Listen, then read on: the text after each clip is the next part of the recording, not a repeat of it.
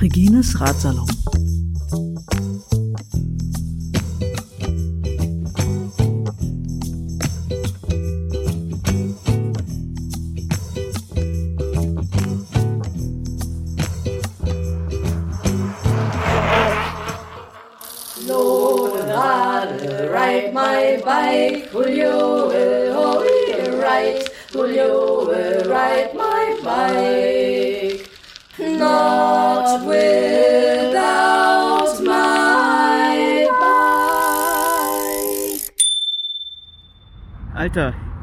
Das ist Luki aus Berlin. Es ist der 22.8. Und ah, von unterwegs auf dem Weg nach Iran. Und ja, krasse Geschichte. Ich fahre eben durch einen Tunnel, 500 Meter langer Tunnel, keine Beleuchtung. Äh, und alles gut. War kurz, kurz vor draußen, habe nur so 50, 100 Meter gefehlt und höre hinter mir ein Auto relativ schnell ankommen, was immer schwer abzuschätzen ist, wie schnell die sind, weil es einfach mega laut ist. Und ähm, auf einmal also du hörst, ich höre halt, dass das Auto die Kontrolle verliert, so knapp hinter mir. Ich weiß nicht, sieht aus, als ob ein Reifen geplatzt wäre, gerade wird es rausgezogen. Und äh, so 50 Meter äh, hinter mir knallt das Auto so gegen die, gegen die Wand so und es war mega laut. Äh, mein Herz war, war in der Hose, äh, in die Hose gerutscht und äh, mega krass. Es ist nichts passiert. Keine Verletzten. Das Auto ist im Arsch. Und äh, oh, ich glaube, ich habe mehr Glück gehabt. Einfach so. Und dann habe ich direkt die Autos, die in den Tunnel rein wollten, äh, angehalten, dass die nicht rein sind. Und äh, das sind die Leute rein, haben sich nach dem Auto geguckt. Äh, die äh, Leute helfen sich hier gut gegenseitig. Das Auto ist jetzt wieder draußen, der Tunnel ist befahrbar. Und ich mache eine kleine Pause, bis ich mich ein bisschen beruhigt habe.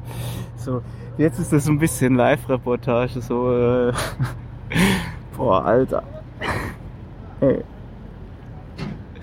Das war anstrengend. Und jetzt werden die Einzelteile vom Auto rausgetragen.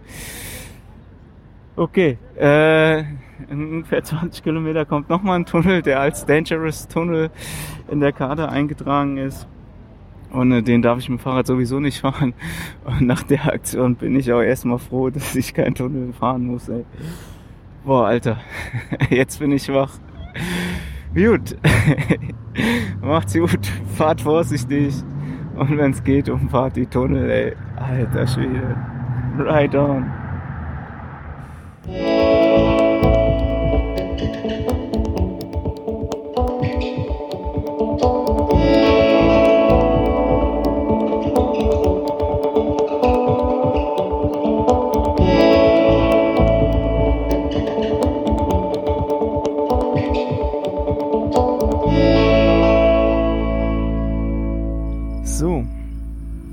da bin ich wieder. Es sind jetzt ein paar Stunden vergangen. Es ist 20 Uhr, kurz vor 20 Uhr, immer noch der 22.8.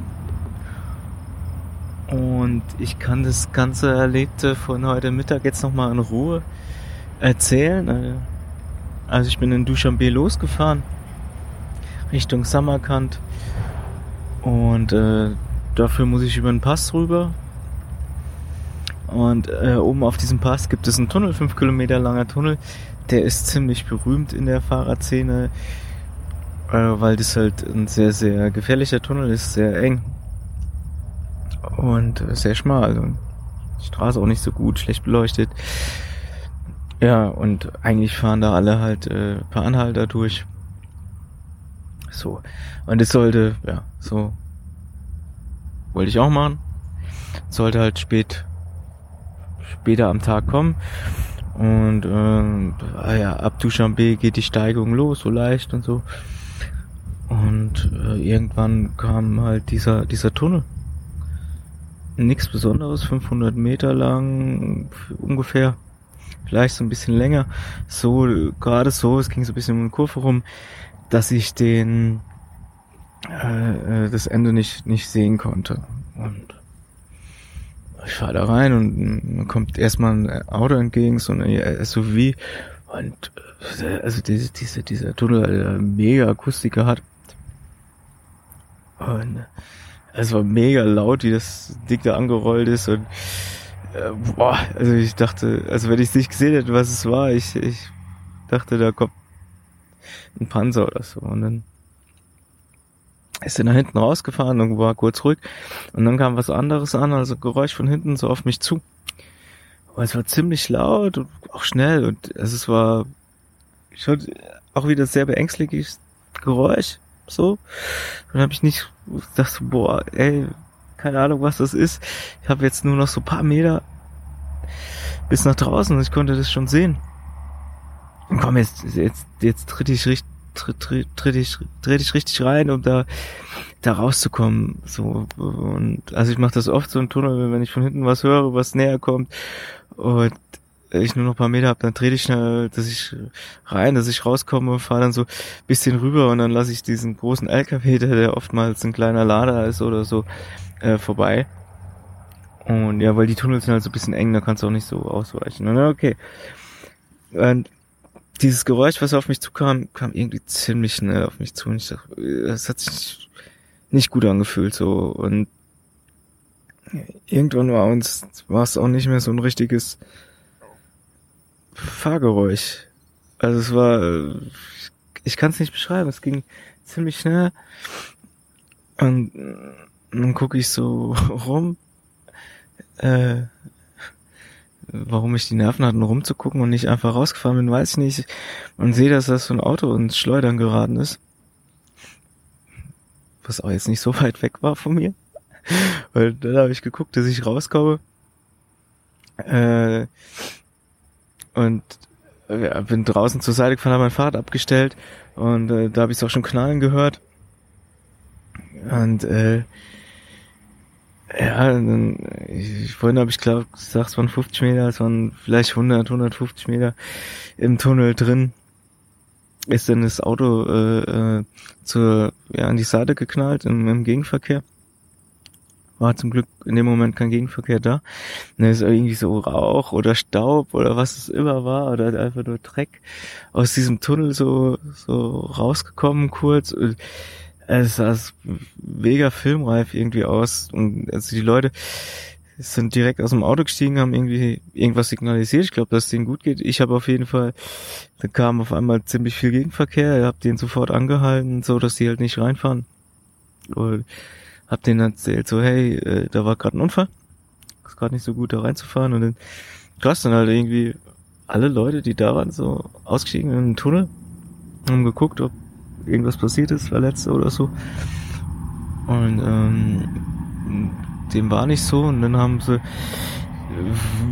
irgendwer hat ein Abschleppseil dabei gehabt, dann haben sie das Auto äh, äh, rausgezogen. Das war witzig, da ich sah draußen und dann kam dieses Auto, wurde dann mit zum LKW rausgezogen. Und hinten dran sind dann irgendwie drei Leute gelaufen, die dann die äh, Teile, die abgefallen sind, noch in der in der Hand hatten. Ja, äh, bisschen verrückt. Ja, und dann, also das, ich habe ja in sowas Situation du kein Zeitgefühl, aber zwischen Unfall und wo das Ding wieder komplett befahrbar war, äh, waren es fünf Minuten gefühlt. Weiß ich nicht, ob es stimmt, aber gefühlt, also gegen gefühlte Sachen kann ja kein Mensch was sagen. Ich habe es ja so empfunden und das Spannende war, also sobald der Tunnel frei war, sind alle wieder gefahren und die Leute in dem Auto standen da und mussten halt irgendwie einen Abschleppdienst holen oder so. Und das ist halt aber einfach so, du hast halt kein Netz da.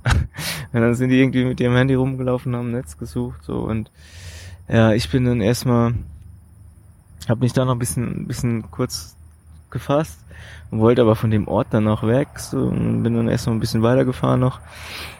Ähm, um dann noch eine Pause zu machen, um ein bisschen runterzukommen. Und das Blöde an der Straße ist, also sie ist richtig geil, also mega geiler Asphalt. Das ist äh, eine Mautstraße, das heißt, du, die Leute müssen halt bezahlen. um darauf fahren zu dürfen. Ähm, ich nicht. äh, und ich glaube, einige, die dann da an der Mautstelle bezahlt haben, die haben das nicht so richtig mitbekommen, dass sie für die Nutzung bezahlen, sondern sie haben gedacht, sie haben sie die, die Straße gekauft und äh, also die fahren einfach scheiße. So, also was heute am Verkehr los war, zum Abgewöhnen. einer, ist einer so knapp an mir vorbei, äh, also hat keine, gibt's die Bildzeitung noch? Jedenfalls, die hat nicht, äh, nicht reingepasst, so. Und mega krass, so paar so Situationen, wo, wo sie richtig scheiße gefahren sind, so. Und, ähm, ja, was ich zu dem Zeitpunkt der Pause noch nicht wusste, es war der erste Tunnel von 18. Ja, yeah, geil. Direkt am ersten Tunnel so eine Scheiße und dann kommt der erste Tunnel. Ähnlich. Ich glaube, ein bisschen kürzer. Ich konnte das Ende äh, am Anfang sehen. Nicht so wild. Und dann. Ja, die, die Geräusche wieder dieselben. Also normale Fahrgeräusche. Das ist halt einfach brutal laut und ich hatte echt, ich hatte Angst. Ge Punkt. Ja, richtig ist. Normalerweise im äh, Tunnel fühle ich mich nie wohl. So, äh, wenn sie ein bisschen länger sind. Also aber ich hatte nie ein Problem damit, aber jetzt, das war so, alter Scheiße. Da gab es ja auch einen längeren von so ein Kilometer an Tunnel. Und dann, da konnte ich zum Glück drum herum schieben. Über so eine Schotterpiste. Und äh, das hat mich ganz schön fertig gemacht. Und dann ging's halt berghoch, Pass. Hm? Und äh, irgendwie war da halt so eine Baustelle und da sind die ganzen Baustellen-LKWs gefahren. Boah. Alter, ein, ein, ein, so, weiß ich nicht, ich bin jetzt noch so ein bisschen paar mir verwöhnt von den schlechten Straßen, aber sau wenig Verkehr, ich weiß nicht, aber heute, das war viel los und und laut. Aber äh, weiß ich nicht, nach diesem Tunnelding bin ich da auch so ein bisschen dünnhäutiger vielleicht heute. Und, ja, und irgendwann kamen mir die ersten zwei Radreisende entgegen. Und da habe ich mich schon drauf gefreut, weil ich dachte, boah, wenn jetzt so mal also nicht zwei, ist auch egal, ob jetzt eins, zwei oder drei Radreisende vorbei, aber dass mal wer vorbeikommt und ich dann genau fragen kann, hey, pass mal auf, wie lange dauert's noch äh, bis oben zum Pass, wie ist es mit dem Tunnel, äh, wie hat's bei euch geklappt, mit, mit per Anhalter da durchzufahren und so weiter? Und dann kamen die einfach. Und die haben mir gesagt, hey, noch sieben Kilometer bis zum Pass. Und ich dachte, geil, das ist, ist ja machbar. Und ähm, ja, auch zwei super nette Leute, die auch äh, Pierre und Larissa vorher schon getroffen hatten und dann auch Ivan getroffen hatten, der einen Tag vor mir losgefahren ist. So mega, mega schön. Und ähm, ja, also die haben mir so ein bisschen Mut gemacht. So, also da wusste ich so nur noch sieben Kilometer und wusste, dass es dann nur noch so drei oder vier kleine Tunnel waren. Und da konnte ich das auch angehen. Und dann war ich oben auf dem Tunnel oder kurz davor, so. Ja, und dann habe ich mir eine gute Stelle gesucht, wo ich mein Fahrrad abstellen kann und Autos anhalten kann und die halt auch ähm, so, dass die halt auch anhalten kann, um, um mich mitzunehmen, aufzuladen und mitzunehmen. Und eigentlich ist es eine gute Sache in Tadschikistan. Aber für mich ist die Sache schlecht, so die Autos sind nie leer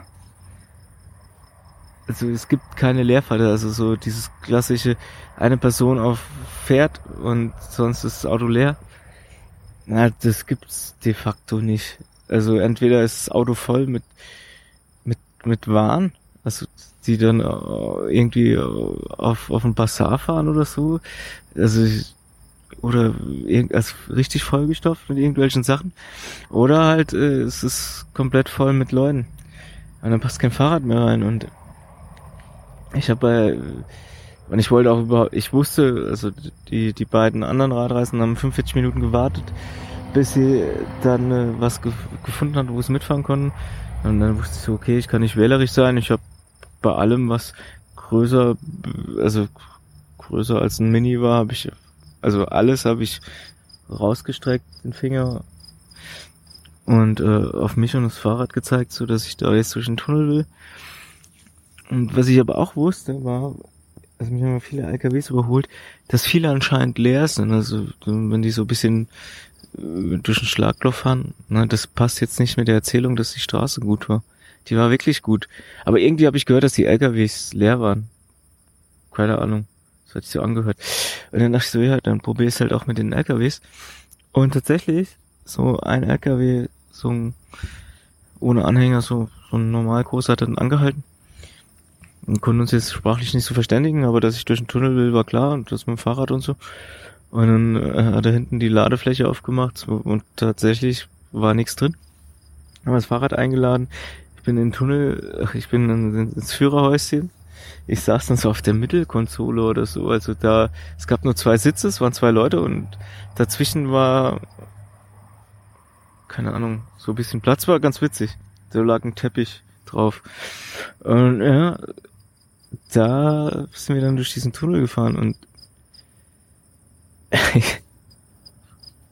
Alter. Also dieser Tunnel, so mega schmal, mega niedrig. Am Anfang, ich glaube, zwei von fünf oder drei von fünf Kilometer keine Beleuchtung und als Beleuchtung da war, war es jetzt nicht so das Beste. Und ähm, die Straße ist so ja, so mittelmäßig gut, so Asphalt durchgeht immerhin, aber schon, schon äh, Schlaglöcher und irgendwo kommt auch immer Wasser äh, mal, mal runter und ähm, da war so, so ein, ja, also Nebel drin. Also, du, die, die Sichtweite war sehr, sehr, sehr eingeschränkt da. Oh, mir hat das Angst gemacht, in dem LKW zu sitzen und, und da durchzufahren. Und das so, oh, ey, nie mit dem Fahrrad. Und das Krasse ist, die überholen sich dann auch gegenseitig. Also im LKW, ich dem mitgefahren bin, der ist 15 km/h da durchgefahren, fand ich sehr angemessen. Vielen Dank dafür. Und aber dann wird er vom anderen LKW noch überholt. Das ist krasser Scheiß. Okay, ja, nach den fünf Kilometer war ich durch und ich war so froh, ich habe gejubelt. Die Leute im LKW fanden es sehr witzig, haben noch zusammen mit mir ein Bild gemacht. Und dann stand ich vor diesem Tunnel nochmal und also so eine Tunneleinfahrt, kennt ihr, habt einfach einen riesen Fels und dann ist halt so ein Loch drin. Und aus diesem Loch kommt dann halt, also das ist so ein schwarzes Loch, kommt dann halt so schwarzer Rauch, Nebel, Staub raus. Oh, das ist ich mega unheimlich. Also für, für einen Horrorfilm wäre das irgendwie gut oder so. Und ja. Ja, danach hatte ich eine wunderschöne Abfahrt. Wieder mit viel Verkehr, aber gutem Asphalt. Und äh, wollte dann so bisschen durchs Tal rollen, um ja, mir dann irgendwann einen Schlafplatz zu suchen. Dieses dieses Tal, ich war kurz ruhig, weil irgendwer was gerufen hat bei mir in der Nähe. Ähm, dieses Tal hat sich als Schlucht rausgestellt, wo es einfach nur ja links oder rechts, also hat manchmal gewechselt, der Fluss war und ja sonst die Straßen noch und dann nur Berge, die steil hochgingen und die halt so aussahen, dass da viel Geröll runterkommt und es gab überhaupt keine Schlafplatzmöglichkeiten. Und jetzt habe ich so die erste Stelle genommen, die richtig gut war, so ein Kilometer zwei vor einer Ortschaft, äh, wo es eine größere Wiese ist, wo Obstbäume stehen und so ein bisschen Gartenanlage angelegt ist. Und, ja, habe ich direkt genommen. Und ähm, habe mir dann was gekocht. Und irgendwie verarbeite ich den diesen Tunnel gleich jetzt noch ein bisschen. Morgen treffe ich wahrscheinlich Pierre und Larissa. Ja, und äh, das Besondere an dem Platz, das äh, erzähle ich ja auch jetzt noch. Ähm, also ich bin nicht weit weg von der Straße und so ein bisschen weiter äh, auf der Straße so ein bisschen weg von mir, zum Glück hinter ein paar Bäumen, ist ein LKW zum Stehen gekommen, ein großer. Und äh, der versucht seit einer halben Stunde, Stunde immer wieder diesen LKW anzulassen. Aber er kommt nicht über dieses hinaus. Und äh, jetzt weiß ich auch nicht. Und der hat eben irgendwas gerufen. Aber anscheinend nicht zu mir. Mal gucken, ob er noch wegkommt. Wäre mir ganz lieb. Ja, so ist es. Verrückter Tag. Also ich habe mir vorhin gedacht, so, ey, du musst das Fahrrad schon wirklich lieben, wenn du, wenn du da weiterfährst. Wenn das der erste Fahrtag wäre oder äh, hätte ich gedacht, so, boah, nee, ey, ich mach gar nie eine Fahrradtour, so ein Scheiß.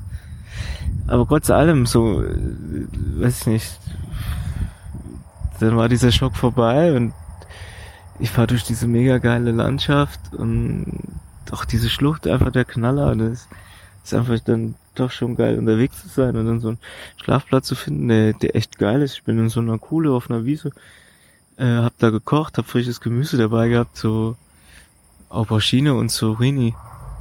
Klingt für euch vielleicht nicht so verrückt, aber das hatte ich schon ewig nicht mehr. Da habe ich so eine Reispfanne draus gemacht. So. Ja.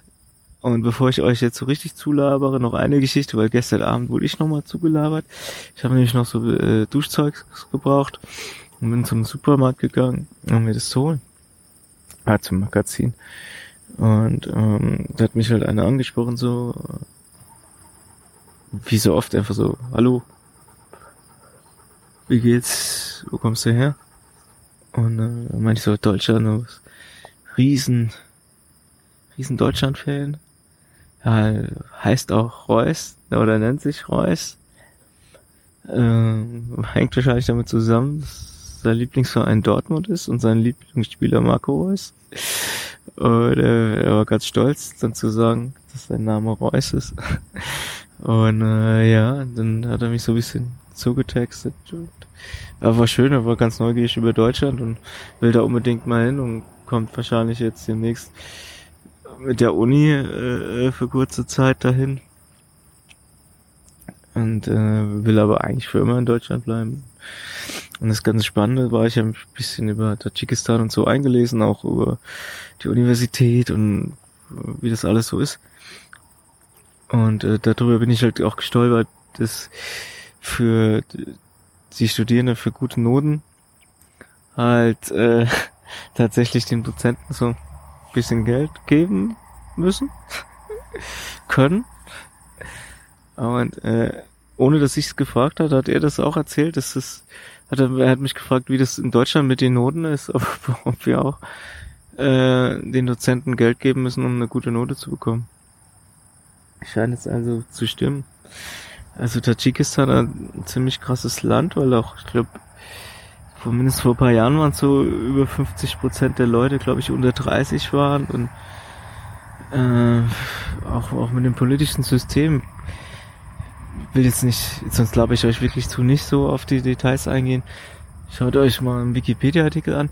Und ja, ich gehe jetzt in mein Zelt und lasse euch wirklich in Ruhe und erzähle euch dann, wie es weitergeht und ob ich weiterhin Angst vor Tunnel habe und überhaupt Ride On.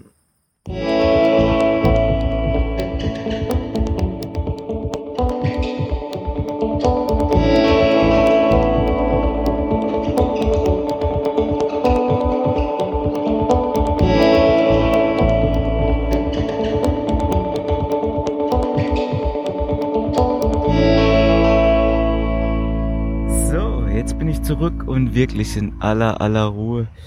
Wir haben den 25. August. Ich bin in Samarkand und sitze am Rande von einem Park, den ich Hochzeitspark nenne, weil da irgendwie ganz viele Hochzeitspärchen, Brautpärchen, also wie heißt es? Ja, also da läuft halt so in typischen Hochzeitskleider, Kostümchen laufen die Leute rum und lassen sich fotografieren. Deswegen nenne ich das den Hochzeitspark. Aber darüber will ich gar nicht erzählen. Äh, ich will über die beiden letzten Fahrtage erzählen und äh, dann mal schauen, wie es weitergeht. Ähm, 23. August. Ich hatte mich von diesem Tunnel Crash ein bisschen erholt. Der sitzt immer noch in den Knochen. Äh, aber ich habe zum ersten Mal keine Tunnel und von daher passt das schon. Ähm, ja, 23. August. Äh, ich bin aufgestanden und äh, habe abends noch eine SMS bekommen von Larissa, wo sie sind. Und äh, dann habe ich sie am nächsten Tag zum Frühstück getroffen. Und wir haben zwei, drei Stunden zusammen abgehangen und es war einfach mega schön, äh, die beiden wiederzusehen. Äh, jetzt zum vierten Mal nach Türkei, Georgien und Armenien. Hat jetzt ein bisschen länger gedauert. Und äh, ja, so hatten wir uns viel zu erzählen. Haben uns gegenseitig viele, viele Tipps bekommen. Die beiden waren ja davor auch im Iran und Turkmenistan. Und sie hatten viel Spaß in Turkmenistan. Das sind die ersten, die das sagen, sonst äh, für alle war das einfach nur eine sportliche Aufgabe, da die 500 Kilometer in den fünf Tagen mit starkem Gegenwind und äh, starker Hitze äh, ja, zu machen. Aber die hatten da echt Spaß und hab da ein paar gute Tipps bekommen. Und auch für den Iran habe ich Tipps von ihnen bekommen. Da gehe ich später nochmal drauf ein. So ja, war, war einfach mega schön, die wiederzusehen und äh, wir haben uns dann verabschiedet mit äh, ja, bis bald in Europa, Straßburg oder Berlin. Äh, mal schauen, wann wir uns wiedersehen. Äh, dass wir uns wiedersehen, bin ich ziemlich sicher. Und ja, dann bin ich weitergefahren und ähm, ja, äh, viel zu sagen gibt's nicht. Es ging berg hoch, berg runter. Also mega krass starken Gegenwind. Ich hatte das Gefühl, ich komme gar nicht so voran. Aber die letzten 20, 30 Kilometer war dann der Gegenwind, also wurde es halt richtig flach und der Gegenwind war so abgeschwächt und dann konnte ich auf einmal wieder Fahrrad fahren. Das war ziemlich geil. Also relativ, bin gut vorangekommen und habe dann, weil ich noch ein bisschen äh, äh, tadschikische Samoni dabei hatte, oder noch einiges, 20 Euro, äh, habe ich dann vor der Grenze 20 Kilometer vorher nochmal in so einem kleinen Städtchen äh, ein Hostel genommen, das mir empfohlen wurde. Ist auch ein gutes Frühstück äh, äh hatte und dachte komm, das nehme ich mit. Am nächsten Tag hatte ich eh nur noch 60, 70 Kilometer bis Samarkand. Kann ich langsam in den Urlaubsmodus übergehen und dann habe ich da noch eine Person getroffen, die ich vorher auch schon in äh, Dushanbe und sogar in Kohok äh, im Hostel getroffen habe und äh, mit ihm war ich dann abends zusammen essen und von daher war das war das super schön. Mm, ja, nächsten Tag äh, ausgeschlafen, ich glaube bis sieben oder halb sieben, ja und äh, in Ruhe gefrühstückt und um neun bin ich dann losgefahren Grenzübergang war gar kein Problem. Also erst dachte ich, der wäre zu. Also der war auch irgendwie zu für Autos erstmal. Und äh, ich konnte was so durch so einen Seiteneingang rein mit dem Fahrrad und es war alles gar kein Problem. Ich wurde überall sehr bevorzugt behandelt. Ähm, also es gibt halt so eine Spur für Autos und eine Spur für äh, Leute, die zu Fuß sind. Und wenn du zu Fuß gehst, musst du eigentlich dein ganzes Gepäck durch so ein Röntgengerät schicken. Und die Autos werden komplett untersucht. Also ich hatte da bei mir war da ein Auto, das haben sie halt mit sechs Leuten gerade so komplett auseinandergenommen. Und dann ist immer noch ein Hund dran vorbeigelaufen und hat da so ein bisschen rumgeschnüffelt. Aber bei mir war es so, äh, ja, nee, äh, hier Stempel, geh einfach weiter. Und dann war ich in Usbekistan. So einfach war das. Ja, und in Usbekistan, da habe ich vorhin auch mit den anderen Radreisenden gesprochen, also Ivan ist jetzt auch hier. Und äh, da ist die Straße schon so ein bisschen schlechter als die beiden Tage davor.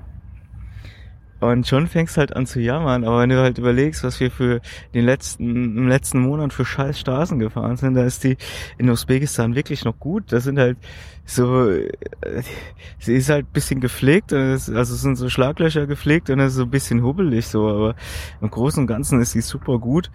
Nur du gewöhnst dich so schnell an gute Straßen. äh, dass es, wenn es ein bisschen schlechter wird, du, du gleich, also, äh, ja, anfängst zu jammern, so. Äh, aber Thema jammern, ach, der Verkehr hat drastisch zugenommen. Seit der Grenze war eine Ortschaft nach der anderen und es geht jetzt bis Turkmenistan oder bis kurz vor Turkmenistan wird es so weitergehen. Und äh, ja, daran habe ich mich auch gewöhnt, nicht mehr so viele Autos zu haben und jetzt äh, äh steigert sich's dann. In Turkmenistan werden es dann noch mal weniger Autos sein und äh, im Iran wird's dann noch mal richtig viel. Und ja, kann ich mich ein bisschen, bisschen dran gewöhnen. Quartalen bin ich gut durchgekommen, war ganz witzig. Äh, ich war auf einmal in Samarkand, ohne irgendwie ein Ortsschild zu sehen, habe mich da gut zurechtgefunden. Wie gesagt, ich suche mir jetzt immer im Vorfeld ein Hostel aus, guck, wie ich da hinkomme und dann ist es meistens gar kein Problem. So war es auch hier. Da war ich um 13 Uhr, war ich im Hostel. Äh, mega gut. Hier werde ich fünf Tage, fünf Nächte bleiben und halt tatsächlich dann meine Iran-Reise vorbereiten. Das heißt, ich weiß halt mittlerweile ein bisschen, aber vorher wusste ich überhaupt nicht, wo ich langfahren soll. Äh, es gibt so mega viele spannende Plätze hier und das Land ist so riesig. Ich habe 30 Tage dafür und ja, da muss ich mir jetzt irgendwie einen Weg suchen, der ein Kompromiss ist, dass es machbar ist mit dem Fahrrad. Sprich, es sollte, ja, ich sag mal, unter 3000 Kilometer sein. So 100 Kilometer am Tag ist kein Problem.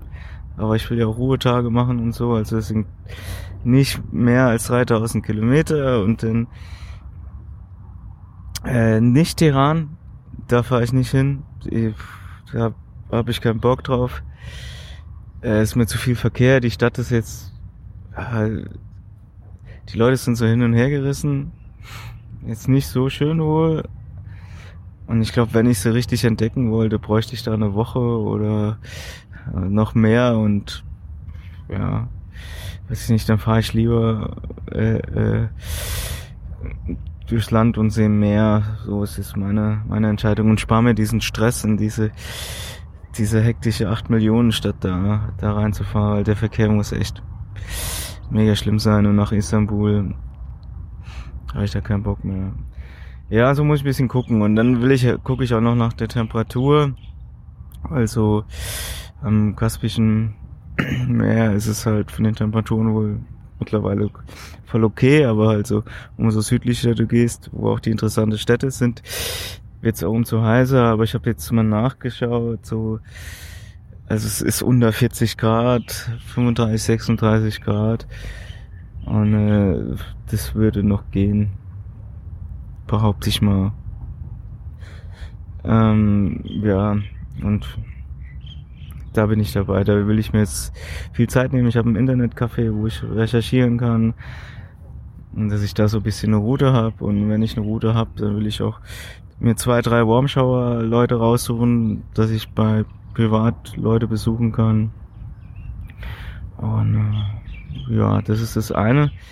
Und dann geht's ja nach, nach dem Iran, geht's ja auch weiter. Und die ganze Zeit war es ja so, dass ich das irgendwie von Anfang an gesagt habe, dass ich dann wieder durch die Türkei zurückfahre.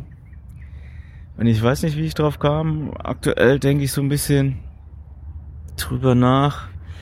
Ich könnte ja dann vom Iran aus nach Aserbaidschan einreisen und von Aserbaidschan so die Nordroute nehmen, die mega schön sein soll, nach Georgien und von Georgien dann äh, mit der Fähre nach Bulgarien. Das ist so so eine Überlegung von mir. Ist glaube ich so ein paar hundert Kilometer kürzer als durch die Türkei nicht, nicht wirklich viel kürzer, aber schon, schon ein Stück. Aber wie gesagt, da müsste ich auch noch eine Fähre nehmen.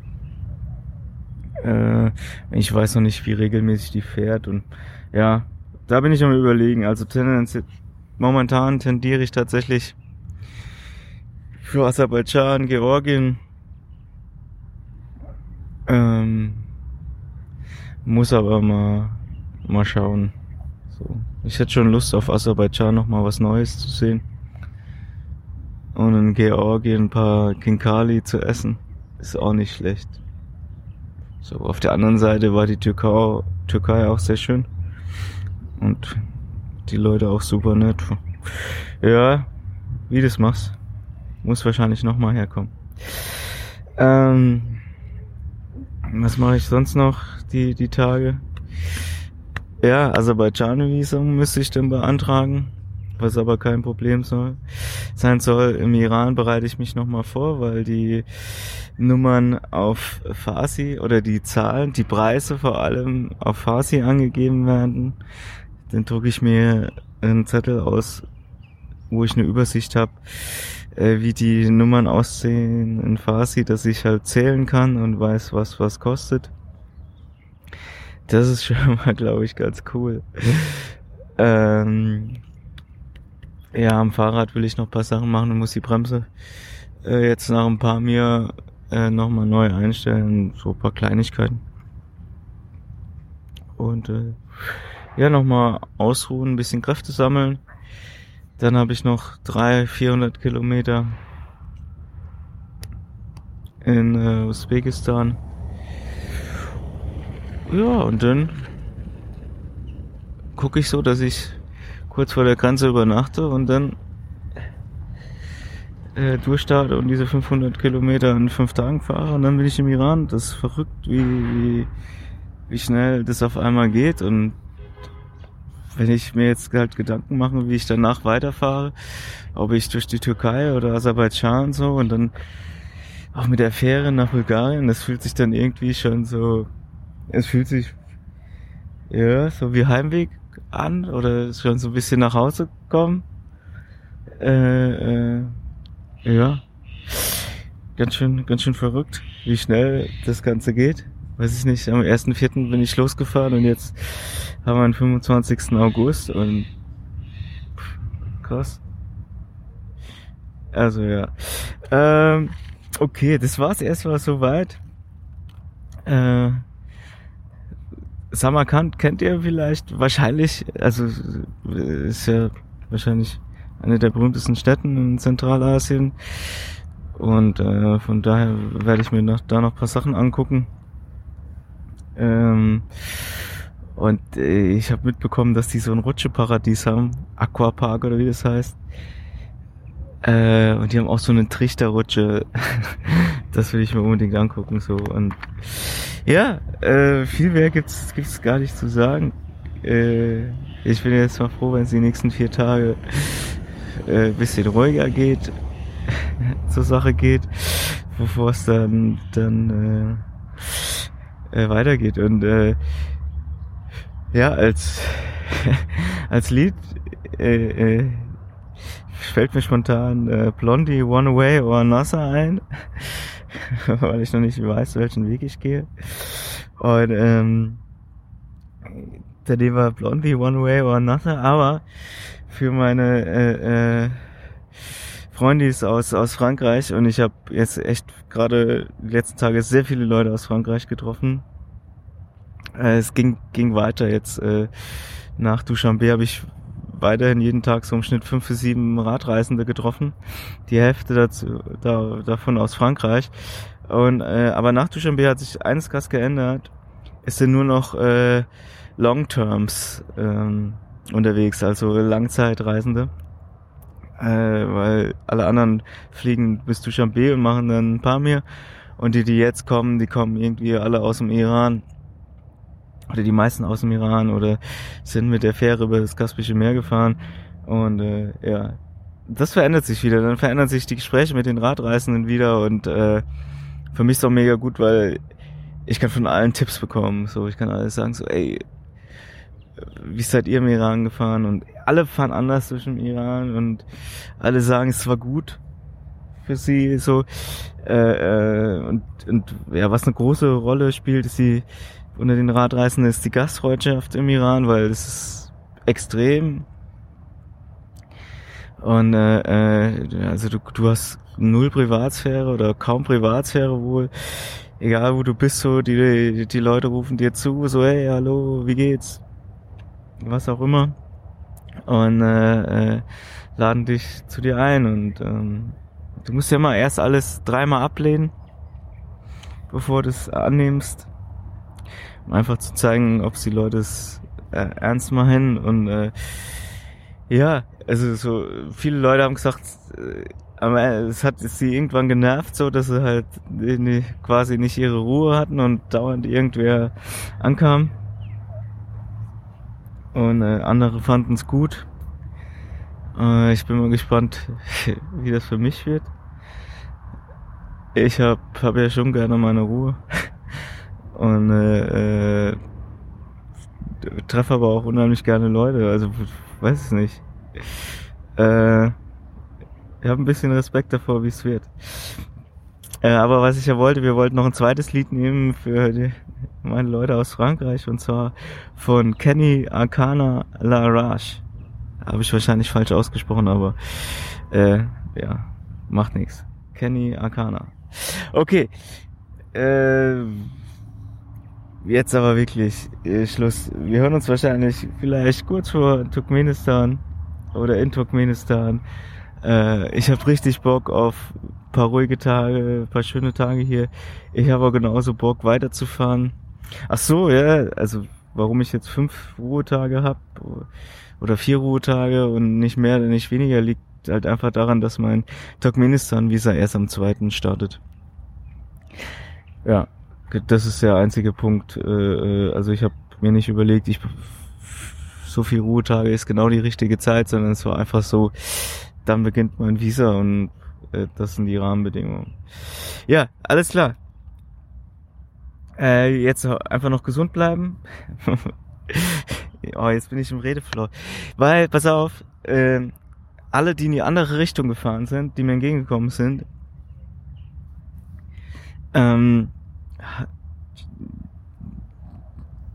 hatten, die, die hatten alle Durchfall bekommen in Samarkand.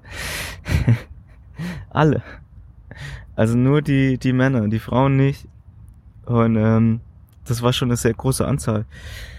Und äh, ja, könnt ihr mir vielleicht die Daumen drücken, das ist bei mir nicht passiert, weil gerade mit dem Turkmenistan-Visum da muss ich pünktlich sein und auch fit sein, um da durchzukommen.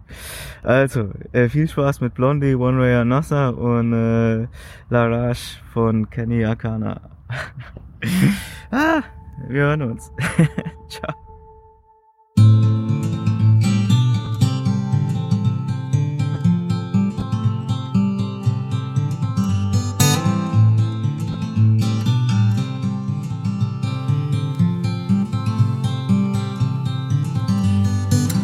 Maybe you're tired of the waves that come and knock you off your feet. I'd long to see you on a day when you won't drown.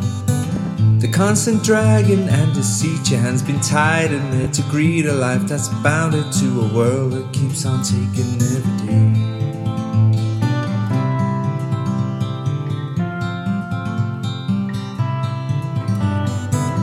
Maybe you're tired of the strains, the lonely highs, the constant rains that seep right through you on the days you're coming down.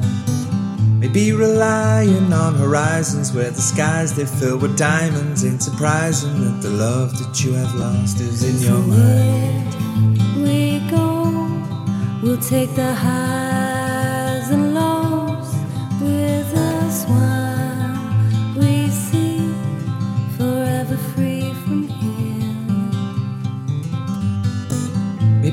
tired of the waves that come and knock you off your feet. I'd long to see you on a day when you won't drown. Maybe the answer lies beneath these scattered words. They flood our streets, and now the lights without the power flicker on into the night.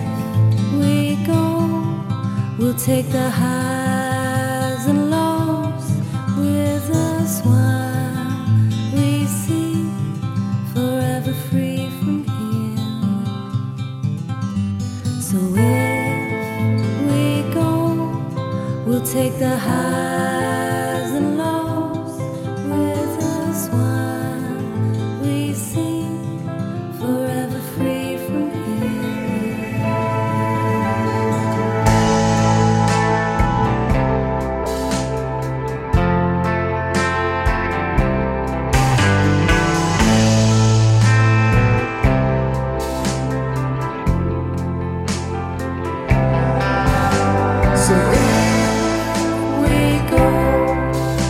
take the high.